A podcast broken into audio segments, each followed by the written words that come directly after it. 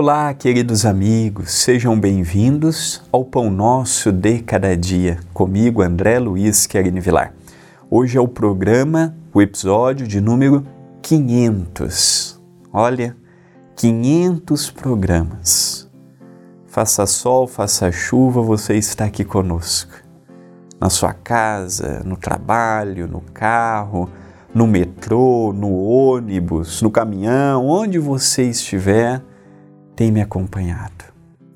500 programas ininterruptos, feitos com muito amor, com muito carinho, sem qualquer intuito de modificar a vida e o costume de quem quer que seja.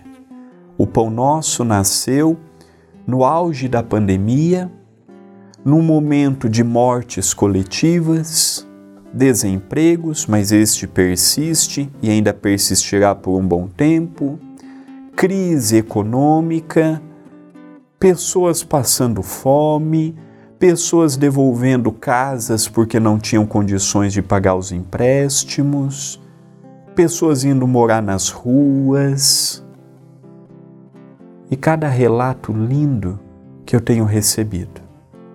500 pão nossos. Que Jesus nos ajude a ter mais 500, mais mil, mais dois mil, mais três mil. E que amanhã, quando eu não estiver mais, que tenha alguém que possa continuar. Porque não é um projeto personificado no André, não. Começou com o André. É alimentado pelo André, mas pertence aos bons espíritos. Eu sou um instrumento. Amanhã, na minha ausência, vai ter alguém melhor do que eu com mais conhecimento do que eu, com mais virtudes do que eu e fazendo melhor do que eu faça. É o progresso natural. Obrigado por estar comigo. E no programa festivo de hoje, André Luiz, pelas mãos de Chico Xavier, no livro Sinal Verde, nos diz: Se você está de carro, por mais inquietação ou mais pressa atenda às leis do trânsito e aos princípios do respeito ao próximo, imunizando-se contra males suscetíveis de lhe amargurarem por longo tempo.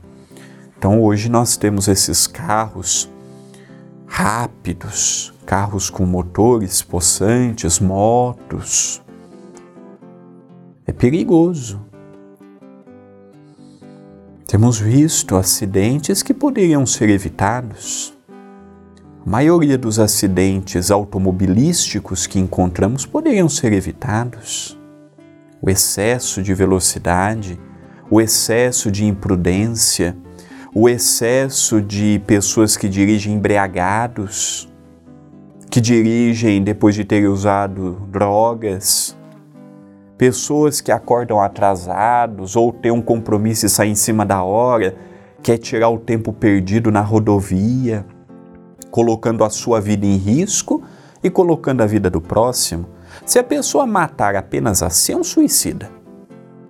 E quando a pessoa mata uma outra pessoa? Atropela, tira a vida de um pai de família.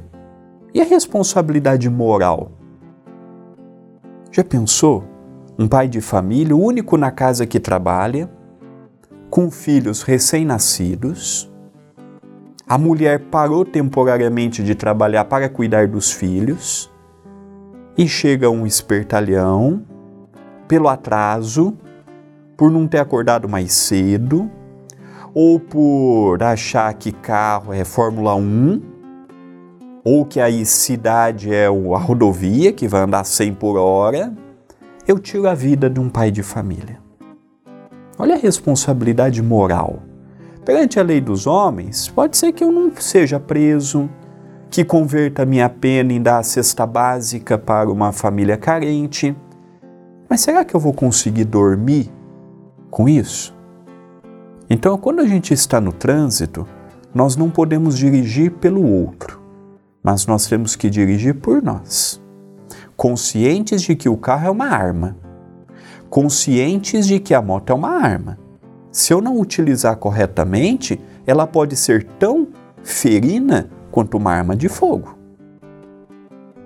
A minha imprudência pode gerar na vida de muitas pessoas sofrimento. Então é uma responsabilidade, dirigir é uma responsabilidade para nós, por nós e para aqueles que estão ao nosso lado. Esta é uma mensagem de reflexão. Pensemos nela, mas pensemos agora